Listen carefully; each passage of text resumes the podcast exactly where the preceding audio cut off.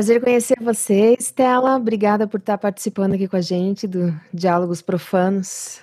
Obrigada, obrigada pelo convite. Prazer também. Você pode se apresentar um pouquinho para eu te conhecer um pouco melhor? Bom, eu sou a Estela Campos, né? eu trabalho com música, é, sou compositora, sou instrumentista, sou também jornalista, é, e, enfim, gosto de escrever, tocar, tenho sete discos, é, fiz a minha carreira em vários momentos e várias cidades diferentes, né, um tempo em São Paulo, um tempo em Recife, e sou mãe do Vitor, né, se é que, né, sou a mulher do Luciano, né, e, enfim, é isso aí, um pouco da Estela. E como que você começou a tua relação com a música? Bom, eu comecei a minha carreira na música. Bom, eu comecei a gostar e fazer música desde que eu me entendo por gente, assim, né? Foi uma coisa muito desde pequena mesmo.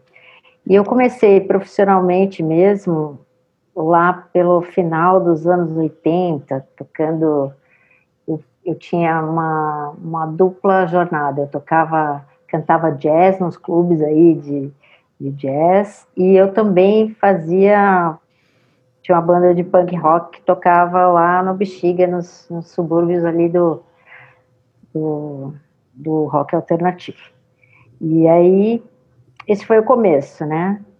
E eu, e eu comecei também nessa época a ter as minhas próprias bandas, minhas próprias músicas. Então eu montei o Lara Ranuska, que era uma banda autoral, e ao mesmo tempo eu tinha um trio de jazz chamado Insight, o Lara Ranuska, e eu entrei numa outra banda que chamava Funciona Senza Vapore, que era uma banda é, formada pelos ex-integrantes de uma banda chamada Fellini, que era o Cardão Volpato, o Ricardo Savaini e o Jair Marcos, né? Eles é, tinha também o, o, Thomas, mas o Thomas era o quarto integrante do Fellini que tinha mudado, né, para Europa e aí eles tiveram vontade de ter um novo projeto musical, musical e me chamaram. Então eu fui a, a nova integrante aí do, do novo, né, Funciona sem Vapor. E esse foi o começo. Depois, eu, de, nessa época, eu acabei indo para Recife para participar, né, de umas é, de um festival que me convidaram lá para tocar com o Lara Ranusca. E só que chegando lá, é, tipo, festival, né? Festival alternativo e tal, não tinham dinheiro para pagar a passagem da minha banda, né? Então eu acabei indo é, eu para tocar lá. E aí eu acabei tocando com a banda de lá que chamava Ed, e era assim, tipo o começo ali daquela cena, né, do Mangue Beat e tal. Então eu vi um dos primeiros é, shows aí do Chico Sainz e toda essa turma. E acabei, eu fui lá para passar uns dias, levei o, né, o teclado ali no, no porta-mala do carro, falei, ah, vou ficar lá, né, Recife, bucolicamente, compondo na praia, né, fazer aquelas coisas e tal. Mas isso, na verdade, nunca rolou, porque eu acabei fazendo show, aí encontrei o, o Chico Sainz e Nação Zumbi, eles adoravam essa turma do Fellini, né, da, daquela banda que eu, que eu participei, né, depois do Funciona, que era com os integrantes do Fellini, e aí eles descobriram que eu tinha uma fita, né, perdida com músicas novas do Cadão, que era do Fellini, com essa banda do Funciona. Então me chamaram para fazer show, aí eu fui ficando. Aí a gente fez esse show, depois Devotos do Ódio me chamou para fazer outro show, aí depois a banda é, o Grupo Rock me chamou para fazer, daí eu tive que fazer com outra banda. Eu sei que eu fui ficando, ficando, ficando. Quando eu vi, eu tinha ficado uns seis meses por lá tocando. Na verdade, nunca fui para praia, fiquei sempre no rock and roll na cidade. E aí, é, enfim, foram seis meses e aí eu tinha que tomar uma decisão, né? Minha banda ia ficar lá, minha, minha banda estava em São Paulo e eu estava lá e eu estava adorando, era no auge dessa, desse começo aí do Mangue Beach, tinha muita coisa legal acontecendo, muito show, muita, né, muita coisa interessante, tinha shows no puteiro, shows, era, era muito legal. Aí eu resolvi ficar, daí eu meio que conversei com o pessoal da banda aqui em São Paulo, e como as músicas eram minhas, eu era né, band leader, sempre fui assim, então eu resolvi remontar esse projeto lá. Aí eu montei o Lara Ranusca em Recife. E aí fiquei enfim, fazendo coisas lá até, nossa, durante seis anos. Tipo, não voltei para São Paulo. Só voltei depois de seis anos. E fiz várias coisas lá, até coisas diferentes, assim. Tipo, eu tinha um programa de rádio junto com várias pessoas lá, que era o DJ Dolores, o Renato L, Clarice Hoffman, Marcelo Luna, né, que, que é um cineasta e tal. E a gente tinha esse programa que foi o primeiro programa de rádio a tocar, né, as bandas do Recife que estavam surgindo na época e que nem tinham disco gravado, nem Chico Sainz tinha disco ainda, né, tava gravando e tal. E era um programa super legal porque era bem eclético, assim, a gente tocava simplesmente de tudo, assim. É, naquela época você não tinha, né, então isso, eu tô falando de 94, 95, então você não tinha MTV, a MTV estava começando, você não tinha, por exemplo, internet, você não tinha, as coisas chegavam para você, você não tinha Spotify, não tinha nada, né, chegavam as informações musicais via fita cassete, né? Então, é, os meninos eram super conectados com pessoas de vários lugares do mundo. Então, a gente recebia fitas da África, fitas de, de, de umas bandas de kraut rock da, da Alemanha, só coisa alternativa que não tocava em lugar nenhum. Então, a gente e, e, o mais louco de tudo isso é que a gente fazia isso é, ao vivo numa rádio hiper popular de Recife, que era chamava Rádio Caetesa, nem sei se ainda existe, mas era uma rádio super popular que não tinha nada a ver com o que a gente fazia. E a gente conseguiu ser campeão de audiência assim durante um bom tempo, né? E era louco porque a gente era campeão de audiência, a gente não, gastava, não ganhava um tostão, nada, nada. Era assim, puro, puro amor à, à música mesmo, porque a gente tinha até que inventar os anúncios, né, que a gente punha na rádio a gente incentivava os nossos amigos, tipo o Roger da Soparia, que era um lugar lá onde rolava assim, alternativo, um bar famoso. Ele fingia que era nosso anunciante, gravava anúncios para ver se a gente incentivava mais pessoas a anunciar na nossa história. Assim. E mas nunca deu muito certo, não. Ninguém anunciou, mas a gente continuou um bom tempo, né? O negócio foi dar certo depois que eu já não estava mais nem em Recife, lá anos e anos depois Aí é, alguém arranjou um patrocínio dessa história. Mas, enfim, isso é, é uma das coisas que eu fazia lá. Das muitas coisas, né? E bandas que você teve, né? Sim, com certeza. E você, você toca teclado? Você falou que toca teclado, canta também. Quais instrumentos todos que você domina? Olha, dominar é assim um pouco demais, tá? eu toco e componho. Na verdade, eu uso os instrumentos para compor, né? O que, que eu uso? Eu toco teclado, guitarra, violão, eventualmente posso fazer um, um, um baixo no teclado ou, ou coisinha. O que eu, o que eu é, alguns dos meus discos eu fiz em casa, no meu laptop, assim, mas isso há muito tempo, quando, né, quando isso não era moda, assim. E e eu componho e eu gosto muito de pensar todos os arranjos, né? Assim, a minha relação com, com a música é sempre pensando numa coisa de harmonia, sabe? De pensar os arranjos completos e ter essa. E depois eu chamo as pessoas, claro, os músicos para participar e, e gravarem, acrescentarem naquela ideia. Às vezes as ideias mudam, mas no geral eu já tenho uma ideia meio pronta, assim, do que eu quero, sabe? Isso é, é uma parte que eu gosto muito, essa parte de compor e imaginar o, como tudo vai soar, sabe, num, num arranjo maior. Né? Essa é uma coisa que eu acho bem legal. E, assim, é, eu acho que uma coisa curiosa que outro dia eu me dei conta, mas eu nem, nem é, não tinha me dado conta ainda. Eu estava dando uma entrevista para um documentário aí do Mangue e tal, pro DJ Dolores, aí ele falou assim, cara, você não tinha noção, né, mas é, quando você foi para lá, além de eu ser a única mina, né, que tocava guitarra, que era band leader, que subiu no morro do Alto Zé do Pinho, que tocou, que fazia punk rock e tal lá. Eu era a única pessoa que tinha um tal do teclado na época. Então, quando eu fui para Recife com o meu famigerado teclado, assim, as pessoas não, nem o DJ Dolores mexia ainda com música eletrônica. Era uma coisa que estava começando muito, né, muito incipiente. E eu tinha o teclado, então, assim, é, as primeiras coisas eletrônicas que eu fiz foi assim com o teclado, não tinha computador, não tinha nada. E, e, e, esse teclado rodou na mão de todo mundo, porque as pessoas também não tinham acesso, né? Então, o Otto pegou meu teclado, o Lúcio Maia pegou meu teclado. Meu teclado era, era assim, foi um, um dos pequenos caminhos que a música eletrônica fomentou ali essa abertura, né, das pessoas. Porque no final, né, quando você programa um teclado, você está fazendo também. Aqui hoje em dia você tem softwares muito mais sofisticados, né, que ajudam muito mais e te dão mais possibilidades. Mas no roots mesmo era ele o teclado. E Céu de Brigadeiro, né? É de 1999 e eu li que foi um dos pioneiros na música eletrônica do país, é isso? Me fala é um pouco sobre a produção dele, como é que ele foi feito, se é dessa forma que você estava contando aí, como é que você fez ele?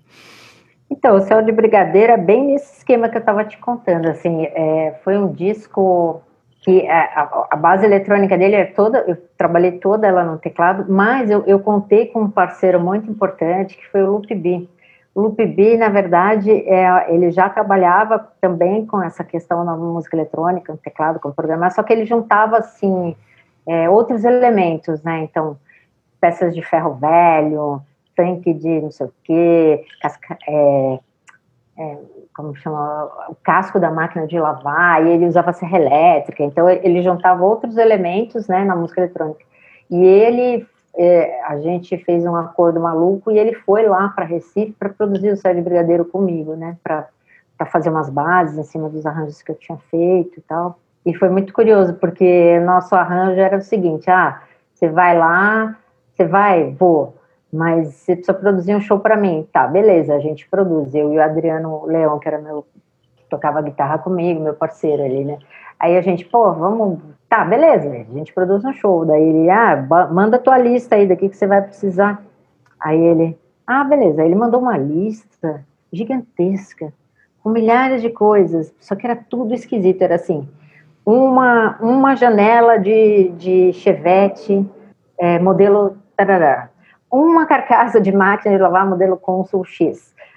Era só doideira, uma loucura, uma corrente, não sei o que, não sei o que. E aí a gente enlouqueceu, porque a gente falou, meu, não vai vir produzir disso, porque a gente nunca vai conseguir arranjar essas coisas, né? Vai ser difícil. Aí a gente foi para uns cinco ferros velhos em Recife, cara, batalhando, batalhando, batalhando, para achar essas coisas, né? E no final a gente conseguiu. No, é, a gente teve, inclusive, que mandar, né? Eu, eu me lembro de um adendo para ele, falou assim, olha, mil desculpas, mas a, a, a, máquina de lavar não é da marca Consul, tá? É da, sei lá, é Brastemp. e ele ficou puto, ele ainda teve a coragem de ficar puto. Pô, mas sabe que o som fica diferente. Eu falei, ai, meu, pelo amor de Deus, já foi cinco ferro velhos. Tipo, vem, vem, que vai ser lindo. E aí ele foi mesmo, e, e foi super legal. A gente produziu esse disco rapidíssimo. Foi em uma semana, basicamente a gente ficou acordado uma semana com ele a gente fechava as bases de madrugada em cima do que eu tinha feito. É, ele não deixava ninguém dormir. Às 5 da manhã a gente estava dançando na sala porque ele achava que tinha que dançar para ver se funcionou. Era uma loucura. A gente passou assim em transe. Acho que foram, foram sete dias de gravação, mas sete dias de mixagem que a gente conseguiu um apoio lá do, do estúdio lá do Conservatório de Recife e enfim saiu o disco. Mas foi, foi. Cada disco é um processo, né? Mas esse foi bem, bem curioso. E existe mídia física desse disco? Vinil, CD? Tem CD, Céu de Brigadeiro. Tem CD. Tem CD, mas está tudo no Spotify hoje em dia, né? Assim, meus discos estão pelas plataformas todas, né? Não só Spotify, mas agora tá tudo por aí, né? Ah, eu sou fã ainda de comprar um CD ou um disco. Ah, olha, que bom, eu também. ah, nossa, aqui em casa a gente é tão louco que a gente ainda compra. A gente compra até CD. O, o Luciano é viciado em, em, em, coleções, sabe? Ele só esgota um artista quando não tem mais nada, nada, nada que você não possa achar, entendeu? E eu, eu já consegui, meus discos, eu sempre achei importante ter a coisa física. O último disco, que foi lançado agora, né, o último em 2018, que, é o único que não tem nada físico. Ele foi, não tem não, ele tem. Ele tem uma fita cassete que a gente mandou fazer no Canadá. Então assim tem a fita, mas ele não tem nem CD nem vinil. Mas eu tenho um disco em vinil que foi o Dumbo, que foi lançado em 2013. Eu tenho fita cassete do Dumbo também, que foi feito, uma fita cor-de-rosa, deliciosa, uma gracinha fofa. Amo. E enfim, eu, eu acho, eu ainda tenho esse fetiche, sim, da coisa física. Eu acho que, é, eu não sei, eu, eu, eu ainda gosto. É que cada vez fica mais difícil para o artista viabilizar isso hoje, né? É um investimento alto, né? Um retorno muito complicado, né? Mas o retorno das mídias digitais também é complicado ainda, né? Falta uma repaginação nesse sentido. Ah, com certeza. É complicado de todo jeito, né? Combinando. É, é, complicado ser digital, é complicado. E na pandemia, então, é tudo complicado mais ainda, né? Eu acho que as pessoas não podem nem fazer show. Então, assim, é, é um momento difícil, né, para quem produz música, né? E você tem produzido alguma coisa durante esse período? Olha, até que tenho, assim, mas assim, tudo ainda na fase embrionária, né? Mas eu, eu ao longo de 2020, assim, eu compus, eu, eu voltei para, como se fosse back to the bases, assim, voltei para aquele tempo em que eu fazia, produzia tudo sozinha no meu computador. Acho que o isolamento serviu para essa, para me reconectar com essa coisa da, de fazer a música, né, gravar todos os canais, camada por camada, instrumento por instrumento, mexer de novo com bases, então eu estou nesse processo e assim surgiram várias ideias já. Eu não sei ainda. Claro que isso tudo, é, a ideia é chamar pessoas depois para completar com instrumentos, né? Fazer um esquema que eu sempre fiz, mas algumas já estão meio prontas, mas é, é, é, é legal, assim, foi um, foi uma, um momento até de reconectar com esse, porque teve outros discos em que eu compus basicamente no violão, né? Então, cada disco é um disco, né? Tem disco que sai no teclado, mas esse aqui surgiu com essa ideia da, de voltar a compor com software, com bases, com, sabe, gravando detalhes. Eu estou adorando de novo mexer nessa desse jeito, sabe? E o que, que você tem de equipamento aí na tua casa para fazer essas produções? Olha, não tenho grande coisa não. Eu tenho um, um, um laptop, né? Eu tenho o software que eu estou usando é o mais básico de todos esse. Eu estou usando o GarageBand. Eu usava antes o Sonar, já usei Pro Tools, já usei vários, mas o que eu tenho disponível nesse momento que, que eu consegui usar foi o GarageBand por causa do, do laptop. E assim, eu tenho instrumentos né, variados, tem vários teclados, várias é, guitarras, vários violões e tal. E uma coisa curiosa né, dessa pandemia também foi o seguinte: eu fui resgatar todos os meus teclados. E aí o meu filho, que agora é um adolescente, que nunca se interessou nada por música, assim, de tocar, né, nunca, de repente começou, entrou, mergulhou nesse universo com a gente, né, um ano aí trancado com a família, né, falando de música, de música, e aí de repente ele começou a fazer coisas. E aí eu dei o meu primeiro tecladinho, que eu, o Yamaha, que eu gravei o disco do Funcionação a Vapor, e que depois o Chico Sainz pegou a música, foi aquele teclado eu consegui fazer ele funcionar e dei para meu filho tocar. Então agora ele passa o dia inteiro fazendo barulhos esquisitos. Às vezes eu estou aqui trabalhando e eu ouço uns sons, daí eu lembro, ah, é o teclado. Mas legal que agora passou para uma outra mão, né? Então vai vir outras ideias, assim, e é uma geração diferente. É super, estou achando super legal. E outra coisa que também aconteceu foi o Luciano, por sua vez, no aniversário dele, eu dei um violão de nylon, que é uma coisa que a gente nunca mais tinha usado. Tem outra sonoridade, meus violões são folks, minhas guitarras e tal. Então, aí, vou, aí eu comecei a tocar também no violão dele um pouco de, de violão de nylon, né, que é uma outra sonoridade. Então, assim, eu acho que a gente está experimentando. Aí eu ganhei também uma escaleta né, aquele instrumento, né, que parece um tecladinho que você sopra e tal. E eu tenho outro instrumento que ainda não consegui usar porque tem vizinhança e é aquele inferno, né, gente, assim, tipo, ai, tem sempre, é legal de gravar no, no, no, computador é que você faz tudo com fone de ouvido, então, assim, você grava o instrumentinho, é tranquilo, a voz não é uma coisa, mas esse instrumento que eu tenho é um instrumento indiano, que é um harmônico, sabe que um harmônico você vai bombar, né, mexendo nele, ele enche de ar e você tira o som que é super legal. E eu tô louca para usar ele, mas até encostava ele não consigo usar porque tem a vizinhança e ele é muito alto, né? Então ainda vai chegar o dia que eu vou ter um lugar para tocar essa moto. Ah. Eu vou fazer um EP só de harmônio, só de raiva, vai ser um EP inteiro de harmônio. E no meio disso tudo, né, acho que muitos artistas estão nessa pegada de produzir em casa, né? É, você enxerga alguma tendência musical no meio disso tudo? Olha, tendência, eu não sei, porque eu, eu, eu tenho ouvido, assim, algumas pessoas e acho que cada um tá, tá perseguindo aquilo que elas estão fazendo, que já faziam, assim, mas o que eu acho é que, assim como aconteceu comigo, o que eu vejo, né, com outras pessoas, músicos que eu, que eu né, consigo, que eu conheço tal, é que as pessoas tiveram um tempo para pensar o que elas queriam fazer, né, música, né? Eu acho que isso foi importante. Então, isso vai ter um reflexo lá na frente na produção que vai sair desse período, né? Eu acho que é importante, e mas eu acho que é, é, é, é, é positivo, porque muitas bandas né, se dissolveram ali, você não consegue muito tocar em, com banda, né? Mesmo meus, meus amigos tocavam comigo na minha banda, eu não consigo ver, mas, mas cada um está fazendo uma coisa. Eu acho que isso deu um, um ar mais introspectivo das pessoas procurarem. Eu vi muita gente, muitos amigos músicos, por exemplo, pegaram esse tempo para, putz, vou estudar bateria até cansar, entendeu? Vou melhorar, vou, vou aprimorar minhas habilidades.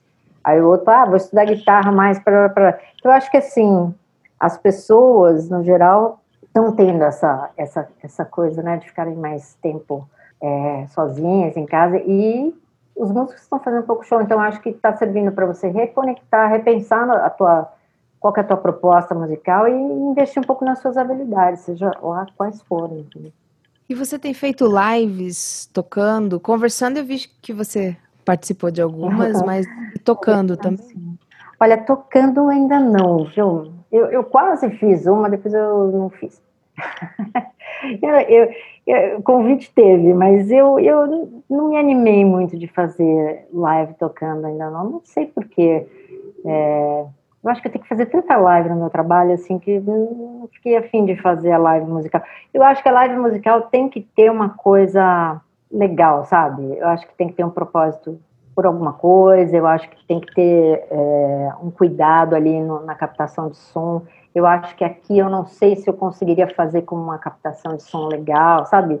Eu gostaria de, de fazer uma coisa diferente do que só pegar o violão e tocar coisa. Eu queria, se fosse fazer, eu queria fazer uma coisa melhor. Então, assim, talvez seja uma frescura, mas eu, eu, eu acho que, não sei, talvez um dia me anime, porque requer uma produção, né? Dá um, dá um certo trabalho. Então, dava uma certa preguiça também de ficar montando, sabe? Tudo. Então, enfim, mas sei lá, não, não digo que não farei, pode ser que eu faça. E caso você fizesse, é, você faria sozinha ou você teria algum acompanhante? Ah, eu faria. Eu acho que no caso aqui eu faria sozinha mesmo. Eu já, já fiz uma vez um show completamente sozinha. É, e foi uma experiência incrível, assim, porque eu sempre fiz show com banda, sempre tive. E esse show que eu fiz sozinha, eu dividi até um show, né? Era com o Adriano Mitocôndrias.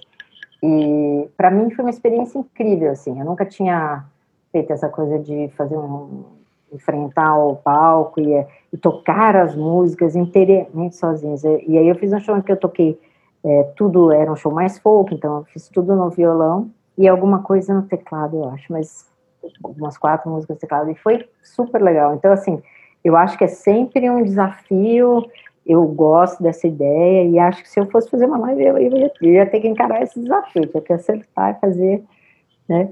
E eu acho legal, eu gosto desse tipo de, de desafio. Assim. E você canta em inglês em algumas músicas também, né? Sim, tem músicas em português, tem músicas em inglês. Na verdade, tem dois discos, os últimos, né? Que é, um é quase complementar ao outro, né? Porque o que, que acontecia, né? Meus discos sempre tiveram uma ou outra música em inglês, mas no geral é tudo em português. Já teve em francês também.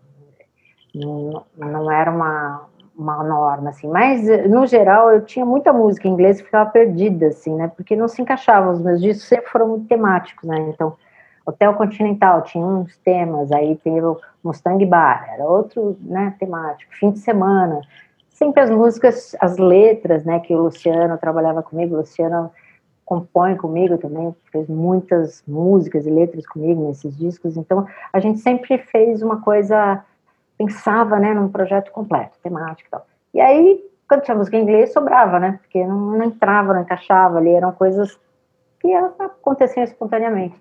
Aí, quando a gente foi fazer, aí, uma, uma, aí a gente teve a ideia de fazer, por que não reunir essas músicas em um disco, né? Porque elas são legais, elas só não têm um espaço ali, né? E aí a gente fez o Dumbo, que eram as músicas órfãs, que ficavam perdidas. A gente juntou tudo, porque o Dumbo, coitado, era órfão também. Então a ideia do Dumbo era reunir essas músicas perdidas. E aí elas eram em inglês. E aí depois do Dumbo, a gente começou a fazer show, né? Fiz um tempo aí de shows desse disco e tal. E aí a gente, a banda era super legal, e, e essa banda inspirava, assim, muita música parecida com isso. E, e, na verdade, eram músicas mais rock and roll, assim, e que me levavam a cantar em inglês, assim, tinha a sonoridade das palavras se encaixavam bem. Então, assim, meio que quando eu compus essa segunda leva de músicas em inglês, eu estava pensando muito nessa banda tocando, que era a banda que a gente estava tocando no momento, e tocando Dumbo. Então, foi meio que uma consequência natural, assim, acho que o formato, a maneira de cantar, aquela tonalidade das palavras, como elas se encaixavam nesse tipo de música, o formato é, usar o inglês fazia mais sentido, né? Combinava mais e me libertou ali para fazer qualquer coisa. Na verdade, eu, eu me sinto livre para fazer assim qualquer tipo de música, né? Acho que eu já experimentei de tudo assim na minha, na minha carreira musical.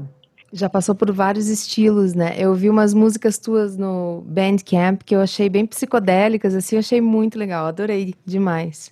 Todo esse teu material dos sete álbuns que você falou que tem, eu encontro ele no, no, no Spotify, nessas plataformas? Sim, no Spotify estão tá, todos os discos, inclusive, inclusive tem um disco de remix do Dumbo, que é um projeto muito bacana também, que foi feito por vários DJs, um projeto aí que o Érico Teobaldo ficou à frente, então tem o Adriano Center, tem um monte de gente bacana, o, é, enfim, não vou nem lembrar todo mundo, são 11 pessoas, mas assim, é super bacana, todo mundo participou, é um, e é um disco eletrônico completamente diferente que você possa imaginar, porque, primeiro, os DJs nunca nunca tinham me ouvido. O Érico levou para eles e eles adoraram o disco, um disco folk, não tinha nada para virar uma coisa eletrônica. Assim. E eles fizeram uma proposta mais esquisita ainda. Então, o resultado eu achei super legal, que ficou um disco eletrônico bem diferente, bem viajandão, assim, bem nessa linha um psicodélico esquisito. Acho que essa é uma boa definição. Psicodélico estranha, mas assim, muito legal.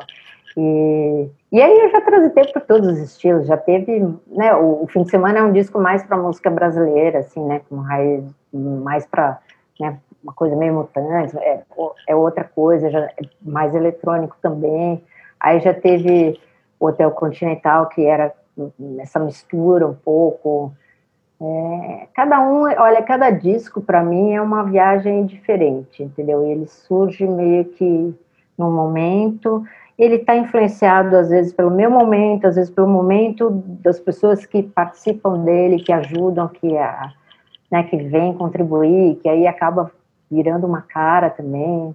Eu, eu acho que é sempre legal. Eu acho que esse próximo aí que eu tô, que eu não fiz ainda, né, mas que está aqui, né, no meu computador, eu acho que vai ser bem diferente do último, com certeza. E, e assim vai. Eu acho que eu estou sempre me deixando as coisas me levarem para onde for, e aí eu vou. Sim, não tenho, não tenho muito. Eu não planejo muito. Ah, eu vou fazer um próximo disco assim. Ah, ele vai ser em, sei lá, em italiano, em português. Em... Não, eu vou fazendo, e aí as coisas vão acontecendo. E você lançou um singles, né, agora também recentemente em parceria com o Érico. Ah, então, teve um single. Aliás, foi a Carola que foi a produtora desse projeto, que é um projeto muito legal, que é do. Oh, meu Deus! O projeto do Quarantine Experience. É isso. E que é assim: é, a gente faz uma, o Raul Machado convida algumas bandas, e aí qual era a proposta? Cada um gravava na sua casa, porque quarentena, estamos isolado ali, né, tal. E aí é uma, é, tinha essa música que eu tinha gravado com o Érico e com o Pedro Angeli há muito tempo, só que a gente nunca tinha lançado, era um projeto que a gente fez junto e ficou, sei lá, coisas da vida, fui ficando, ficando. Aí quando surgiu, né, essa, a gente resolveu lançar o single, a Carol falou, pô, por que vocês não fazem, né, um clipe tal? a gente resolveu, é, enfim, mixar, fazer direito e tal. E aí foi super legal, porque a gente, é, é, ela, ela teve a ideia de chamar a, o pessoal da DASPU e da Associação Brasileira de Prostitutas para participar, porque tinha a ver com o clima da letra e tal. E aí foi legal, porque a gente gravou, cada um gravou na sua casa, eu, o Pedro e o Érico, e elas gravaram cada uma na, na, casa delas, no Brasil inteiro, né? Cenas do cotidiano, da pandemia, né? Da, quarentena e tal. E no final o clipe ficou muito legal. O Raul fez uma edição ótima, assim, foi um, um clipe que ficou, pô, foi super legal, porque deu visibilidade, né, para a história delas, que é muito importante, né? Que estão sofrendo aí nesse momento, né? Difícil, né, para todo mundo, mas ficou super legal. Eu achei que foi um, foi uma, uma grata surpresa aí da quarentena para mim. Estela, você tem previsão de quando que a gente vai poder ouvir esse material aí que você está produzindo no seu computador? Essa é a pergunta de quase um milhão de dólares. Né? Não, eu por mim já faria logo. O problema é o seguinte, né? Tempo, difícil encontrar tempo, difícil encontrar e tem que fechar, né? Algumas coisas. Mas eu, eu, eu, eu acredito, quer dizer, espero que até o fim desse ano alguma coisa vai sair. Nem que seja um EP, tá? Quatro músicas, cinco músicas. Eu acho que tem que ir aos poucos para não criar um, um, grande, uma grande expectativa para mim mesmo. Senão você fica perdido na expectativa e acaba não fazendo. Ah, meu Deus, tem que fazer tanta coisa, não vai dar tempo. Aí não faz. acho que, né? Baby steps, vamos lá devagarzinho e tal. Acho que rola. Do jeito que tá as coisas, é o melhor que a gente pode fazer, né? Nossa, com certeza. Tá difícil, né? Eu acho que planejar esse ano tá muito difícil, né? A Demais. gente meio que está sendo levado pela correnteza, né? Você planeja, quem diria que esse ano ia ser igual ao ano passado, né? Pô, toda a expectativa que todo mundo tinha, putz, o ano que vem vai ser melhor, né? Putz, o ano que vem piorou muito em relação ao ano passado, né? Tipo, né? Só piora o negócio. Fala, meu, o que, que vai acontecer nesse país, né? Não, não, não melhora, né? Então, eu acho que é, é, a gente tem que ter essa... Tem que deixar rolar, né? Eu acho que é né, esperar, ver o que, que, acontece e ir resolvendo as coisas quando dá e, e, sem muitos sem muitas expectativas. Acho que tem que ir fazendo aos pouquinhos e, e vai fazendo, vai deixando rolar. As coisas vão rolando. Eu acho que assim houve um grande aprendizado de todo mundo. acho que até na música, na maneira de consumir a música, na maneira de consumir as coisas, né? O consumo em geral mudou. Então eu acho que as pessoas estão mais é, estão mais abertas para algumas experiências né, virtuais, as pessoas estão mais abertas para conhecer coisas diferentes, as pessoas estão mais curiosas para ouvir coisas novas. Eu acho que, de alguma forma, a gente teve é, esse, esse, esse, momento aí, trancafiados aí, né, né, nas nossas casas e tal, a gente teve essa, essa esse aprendizado de, de consumir de um jeito diferente as coisas, a literatura, a música, filme, a série, né, de olhar as coisas com outro, em outro tempo, né? A gente teve mais tempo. Eu acho que, sei lá, eu consigo ler mais hoje, por quê? Porque sobrou um tempo ali que eu, então a, a, disciplina veio com tudo isso, né? Hoje eu quero, sei lá, dedicar não sei quantos minutos da minha vida para fazer isso. E se você não tem a disciplina, o trabalho engole a sua vida. Então, eu acho que aos poucos a gente está chegando aí em alguns lugares diferentes, né, do nosso dia a dia, da nossa espiritualidade, tudo, acho. Tudo, tudo, todo mundo foi mexido ali de alguma forma profunda, acho. Então eu acho que isso vai ter um reflexo grande, né, em todas as produções. E eu acho que na produção artística, com certeza, eu acho que a gente vai ver muita coisa. Com certeza, e agora a longo prazo, né, que já estamos há mais de um ano vivendo nessa, eu acho que começa a vir umas sequelas outras, né? Ah, com certeza, gente. Essa, a questão da, da saúde mental, né? Que, que pô, eu escrevo muito sobre isso ali no meu trabalho também, mas é, é uma questão muito complicada, é muito grave, né? Eu acho que sim, tem nenhuma pessoa que não tenha passado por algum, algum problema, assim, algumas em maior gravidade, sabe, outras mais, de uma forma mais suave, conseguem levar isso mais na boa, mas assim, fatalmente, eu, é porque eu acho que assim, a gente tinha um limite, e esse limite foi extrapolado, entendeu? Eu acho que, eu acho que assim, é, é, essa divisão dos anos, eu acho que foi muito importante, porque as pessoas tinham uma certa esperança, uma certa tolerância, até porque você tinha expectativa, ah, você vai chegar, o ano que vem você vai... E não teve, né? A gente chegou a um lugar nenhum. A gente chegou num lugar pior que a gente viu que desse lugar a gente vai sair nem tão cedo. Então, eu acho que essa, essa, essa, essa, essa, essa constatação tem afetado muito as pessoas mentalmente, sabe? Essa, é, é motivo de frustração, de angústia, sabe? De medo, né?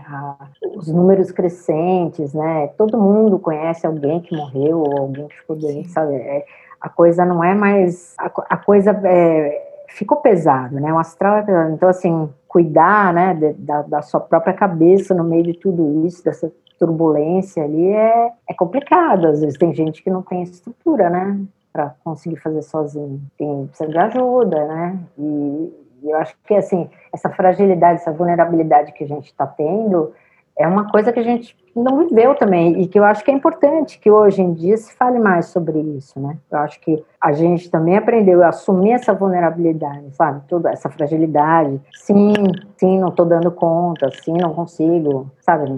Não aguento, preciso de ajuda. Isso é, era uma coisa que antes era um tabu, né? Enorme, sim. né? Nas empresas, em todo lugar, né? Se falar de, ah, não, saúde mental, não, tabu, né? Agora eu acho que ainda é tabu, mas tem tanta gente falando, porque é uma, é uma é coisa. É, hoje mesmo, um cara estava falando assim: é uma pandemia, é a outra pandemia, a pandemia da cabeça, e essa é silenciosa, né? Essa não está ali. Sim. Né, nos, é uma coisa que vai acontecendo ali, vai minando as energias das pessoas, vai, né, criando muito problema, e que as pessoas têm que falar assim. E você tem é, alguns planos além desse desse disco que você está fazendo com calma para esse ano aí mais introspectivo, né? Como você mesmo falou, né? Não é um ano de, na verdade, fazer muitas coisas, né? É, na verdade, não é. Então, eu acho que é e não é, né? Porque eu acho que assim, quanto mais a gente fica em contato com a gente mesmo, pelo menos eu assim tenho vontade de fazer coisas assim. Eu acho que é, é, é para assim, para ser muito sincera, assim, eu acho que essa proximidade com a morte, sabe, com essas coisas da pandemia, eu acho que todo mundo em algum momento pensou um, pouco nisso, eu, eu pensei também. Uma coisa que eu comecei a fazer é organizar a minha, minha, minha história, né, de alguma forma. Então, assim, deu teve um momento ali que derrolou um, acho que foi em janeiro é, do ano passado, assim, comecei assim, falei, cara, tem que resgatar minha história, porque vai que eu morro ali e tal, né? Começa aquela, aquela paranoia da, da pandemia e tal. E aí eu comecei a escrever, então eu escrevi um. Escrevendo, escrevendo. Também é, é, assim, não sei o que, que vai virar isso, mas eu já escrevi um bom pedaço, assim. Aí deu um tempo, porque eu acho que as, livros são coisas que você tem que deixar amadurecer, daí você passa um tempão, daí você vai olhar de novo, daí você acha que não é nada daquilo, aí você... mas assim, já, eu, pra, olha, para mim achei, já tem umas 100 páginas ali, que para mim já tá, assim, e olha que eu só falei de um ano, e assim, só dos 23 anos, então tem, tem muita coisa, não que eu vou falar tudo, porque também não ia interessar tanta gente, e a ideia é falar, assim, de um momento, na verdade, de uma época, na verdade, né? De um, minha história é o pano de fundo de um, enfim, de, de, de, uma época que eu morei em outros lugares, fiz outras, mil coisas aí, é, época que eu fui squatter em, em Londres e que eu viajava que não tinha nem internet nem celular, me perdia pela Turquia, não, é, aventuras assim de uma época diferente. Eu achei que era, era legal contar isso, eu fiquei pensando assim, pô, meu filho tá aí, né, trancado na pandemia, coitado, fez 16 anos na pandemia, trancado em casa, né? Só fala com a turma online, né? Tá, né? Tudo bem, ele se empolga, é animadíssimo com esses papos online. Para ele não faz tanta diferença, né? Eu acho que a gente sofre mais que ele, mas. É... E aí eu fiquei pensando, pô, bicho, ele não tem ideia do que era o mundo, né? esse mundo que eu vivi, assim, essa coisa louca, né? De você se jogar na estrada mesmo e não tem sabe? Não, tem, não tem. Você vai, vai acontecendo as coisas, você vai morando onde dá, fazendo as coisas, conhecendo pessoas. E era uma outra, era um outro jeito, né? Eu acho que agora isso acontece sim, de maneira virtual, mas é, é, era, era muito diferente. Então, eu, sei lá, me rolou na cabeça que achei que era legal contar essa história para ele. Eu comecei para essa geração que não, não viveu isso e um pouco para mim mesmo e até para, sei lá, na verdade, não sei o que vai virar isso, tá? Tô te contando assim, vai ser bem em primeira mão mesmo. É uma, é um, um projeto que talvez é, role mais para frente, mas está ali, né? Você perguntou dos projetos, tá, é mais uma coisa ali que eu tô, uhum. que eu tô fazendo. Você falou que você tem um outro trabalho, né, na área da comunicação? Sim, eu sou, eu trabalho no, no jornal Valor, Valor Econômico, e eu sou editora da área de carreira lá. Então, isso já é um trabalho que eu tenho, sei lá, o valor. Eu, eu, eu comecei a trabalhar no jornal no número zero, né? Então, eu tô desde o valor está fazendo 20 anos, 20 anos que eu trabalho com isso. E é curioso, porque é, uma, é um trabalho que, assim, eu não sou da economia pura, né? Então, eu sou outsider dentro do valor, porque falar de carreira lá é, é, é, um, é uma área que eles chamam de soft, né? Assim, não é uma. Você não está né, falando de macroeconomia, aquela eu nem entendo. Eu, eu, particularmente, acho que eu só gosto dessa área que eu trabalho lá porque fala de pessoas, né? Então, acho que falar de pessoas é legal. Então, fala da carreira das pessoas, fala de coisas. E eu sou colunista lá e falo muito sobre essa questão de. Eu, eu trago a, questão do, do, do, das minhas angústias profissionais como pessoa, sabe, para esse lugar. Porque eu acho que tudo que eu ouço, né, pô, 20 anos falando com CEO, headhunter, não sei o quê, né, tudo que eu, fui, que eu vou ouvindo, né, isso vai sendo processado, tá, mas eu acho que tem, tem um outro lado, né, das corporações, das empresas, dos recursos humanos, tal, que é o lado da pessoa mesmo, do cara que está ali, né? que, e as angústias de carreira são iguais para todo mundo, isso é uma coisa que, eu, que é louco, assim, porque, tipo, não importa a sua profissão, não importa o que você faz, né? não, não importa mesmo, todas as pessoas, de qualquer profissão, de qualquer área, de, tem uma carreira, e todo mundo vai ter uma angústia relacionada a isso, sabe? Todo mundo tem uma, uma ambição, uma insegurança, tem um dilema, tem um chefe ou alguém que manda, pode ser o cara da banda, pode ser, sabe? Sempre as questões são muito parecidas entre as pessoas. E eu acho que, assim, é, eu vejo as pessoas com muita, muita dúvida, muito, muito, muita vontade de saber o que fazer nessa área. Eu acho que e, e, cada vez mais, né? Porque você tem as transformações tecnológicas, você tem muita gente vai ficar sem emprego, você, você tem um mundo em transformação. Então, assim, aí você vem a pandemia, entendeu? Aí vem todo mundo para o home office, né? Assim, é muita mudança acontecendo e se acelerando, né?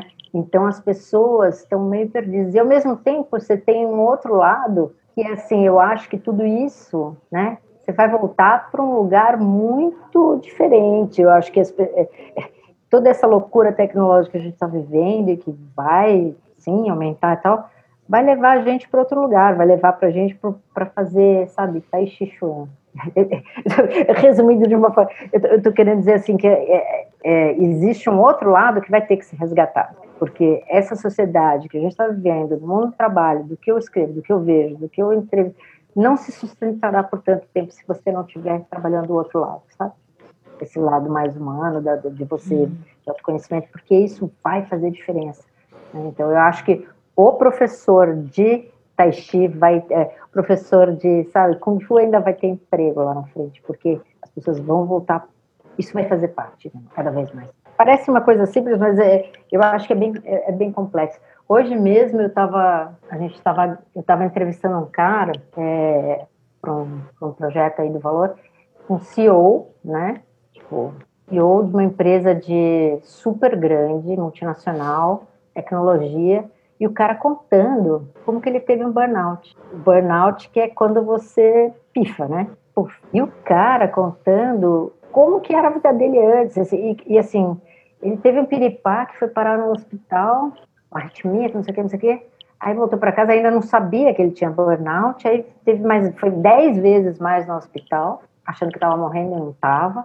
Até que ele entendeu que o problema. E o cara, imagina, o cara de empresa de tecnologia multinacional enorme, totalmente conectado, 24 horas por dia. Nunca parava de se conectar, nunca achava que as respostas tinham que ter tempo no WhatsApp, nunca achava o cara tava naquela e foi, vai, vai, vai, vai, vai, uma hora, puf, pifa. Aí veio um outro que contou uma história, também no mesmo curso, hoje foi o dia do, do burnout. Aí o cara falou assim: ah, o cara era também CEO de uma, uma empresa de bens de consumo multinacional, o cara comandava, sei lá, 8 mil funcionários da América Latina, uma loucura, assim. Cara jovem, cara tinha 38 anos. Foi, foi, foi, e fora assim, pressão, pressão de fuso horário, tratar com gente do mundo inteiro, aquela resposta rápida, blá, blá, tecnologia, blá, tudo, todo mundo, né? Aquele inferno, competição, competição, competição.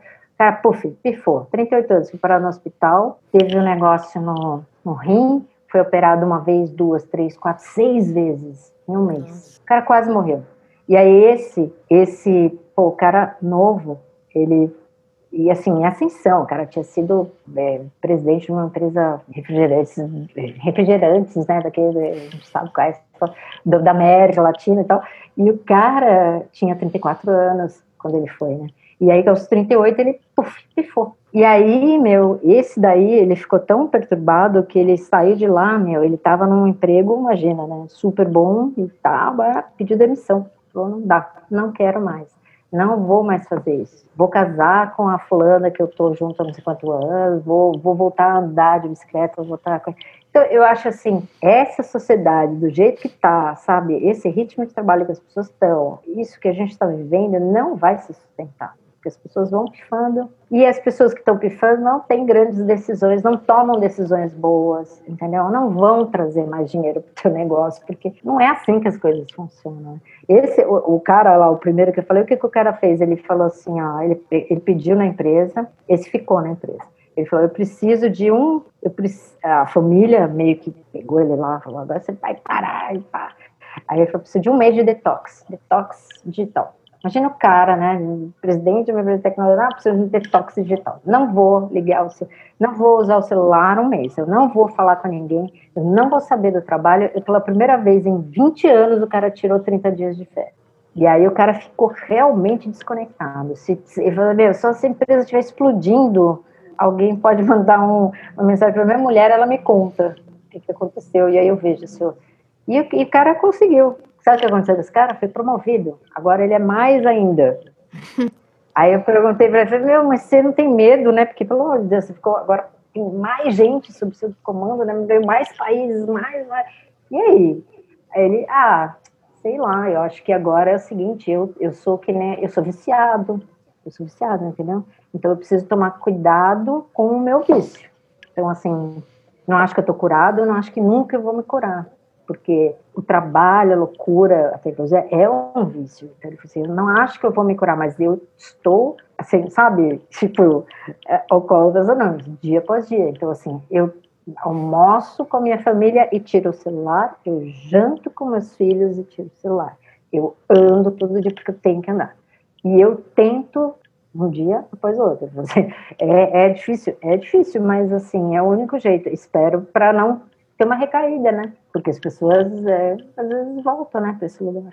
Eu mesmo, assim, já, nossa, já fiquei mal aí de negócio de trabalho, pelo amor de Deus, trabalhar muito, muito, pandemia, um inferno, assim, tá doente, tudo, o corpo sente, sabe, o corpo, sua mente não para, e assim, a coisa mais louca que tá tendo na pandemia, que isso eu tive, e muita gente tem, é insônia, né, a insônia é uma loucura, né, você fica muito tempo na tela, aí você tem né, que problema, problema, problema, né? Problema vai, problema vem. Aliás, tem uma música dessas minhas músicas que eu tô fazendo que é justamente sobre essa insônia. É a música mais louca, assim, que é mais cheia de nós, porque é isso, essa insônia é uma loucura. Essa insônia, cara, essa insônia é uma coisa que, assim, tem que trabalhar todo dia para tentar, né? Tirar as minhocas da cabeça, tirar os problemas, tirar a ansiedade, não sei o quê. Ah, difícil, difícil. Mas enfim, né? Vamos tentando, dia após dia, né? E agora acho que é isso, procurando novas formas aí de manter a saúde mental, porque a gente não sabe o que vai acontecer, quanto tempo vamos ficar nessa, né? E a gente que está nessa transição é mais complicado, né? Igual você falou, seu filho provavelmente já tem uma outra adaptação, né? Exato. É impressionante como para ele, sinceramente, assim, ele não mudou quase nada para ele, assim, sabe? Quando teve a transição para a pandemia, quer dizer, mudou. Ele ainda é, ele tem uma namorada, então ele, ele, quer ver pessoalmente. Então, assim, algumas vezes ele encontrou pessoalmente. Então, mas, assim, no geral, os amigos, eles jogam, se divertem. Ele até fez amigos novos. Online? no online, sabe? É outros amigos que resgataram ele da época que eles estão em outro colégio, assim, apareceram do nada. Eu falei, gente, como é que, como? Então, assim, para eles é um mundo muito diferente, né? Assim, tipo, não tem essa, essa saudade, ai, de ir nos shows. Ele estava mal começando a vida e o negócio já mudou. Então, assim, é, eu não sei o que vai ser dessa geração, assim, eu, eu não, não, não, não, não consigo saber para onde vai isso, né? Porque eles estão deixando de viver um monte de coisa também, né? Mas estão vendo outras, que talvez a gente não tenha essa compreensão, né? Eu acho que é, não dá para dizer que o nosso mundo é melhor ou deles é pior, não. Eu acho que cada um é um mundo, né? Mas é, mas é diferente, né? Então eu acho que é um desafio, né? Para a gente, para gente o desafio eu acho que é maior, sabe? Desse isolamento, porque a gente viver o outro lado, né? A gente ia no show, a gente encontra os amigos, a gente, a gente sabe o que é isso, né? Sabe como é que é. E para ele, ele está começando ainda, então ele não tem essa falta, assim, né? Vamos ver o que isso vai significar. Ninguém sabe ainda, né? O que que os impactos dessa pandemia nessa geração, né? Daqui, daqui a uns anos, né? Vai ter uma geração que vai ser conhecida como geração da pandemia, né? Que passou dois anos aí. Uhum. Eu vejo assim é, a questão do estudo, né? O atraso, né? Nas escolas das crianças, sabe? É complicado. A gente vai ter ali uma dívida enorme, o Brasil, sabe, com essa geração. Vai ser muito difícil. E, e uma pergunta que eu acho que, de, que falam tanto, né, em responsabilidade social, né, o ISD e tal, todo mundo fala, fala, fala, mas será que as empresas, por exemplo, vão ser mais tolerantes com essa geração que ficou ali, né, no limbo nesse tempo, né? Será que elas vão é, ter um processo seletivo menos cruel para admitir que teve uma, um gap ali? Será que, sabe, essas perguntas é que eu quero ver essas pessoas respondendo, sabe?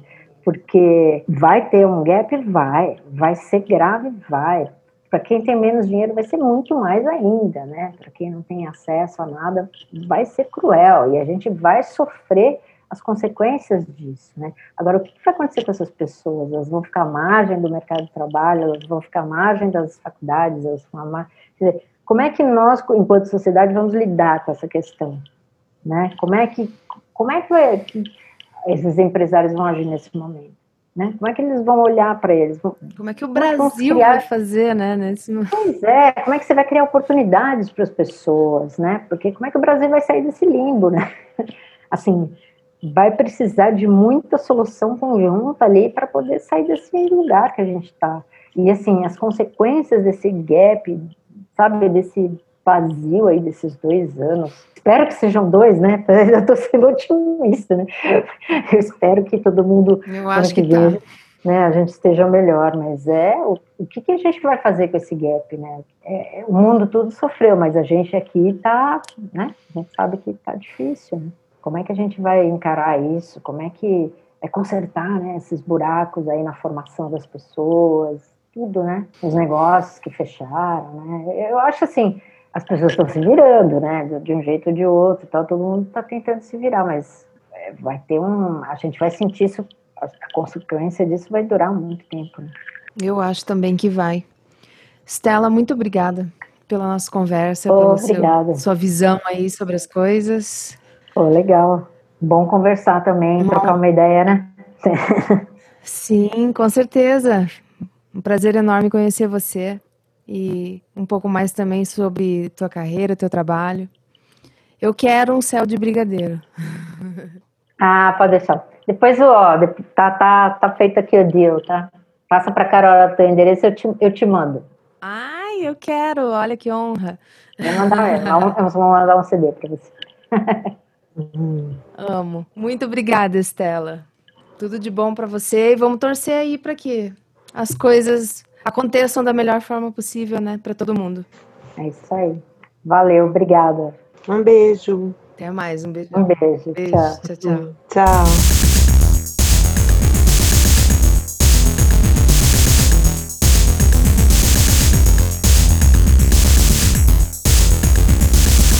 Live Profano.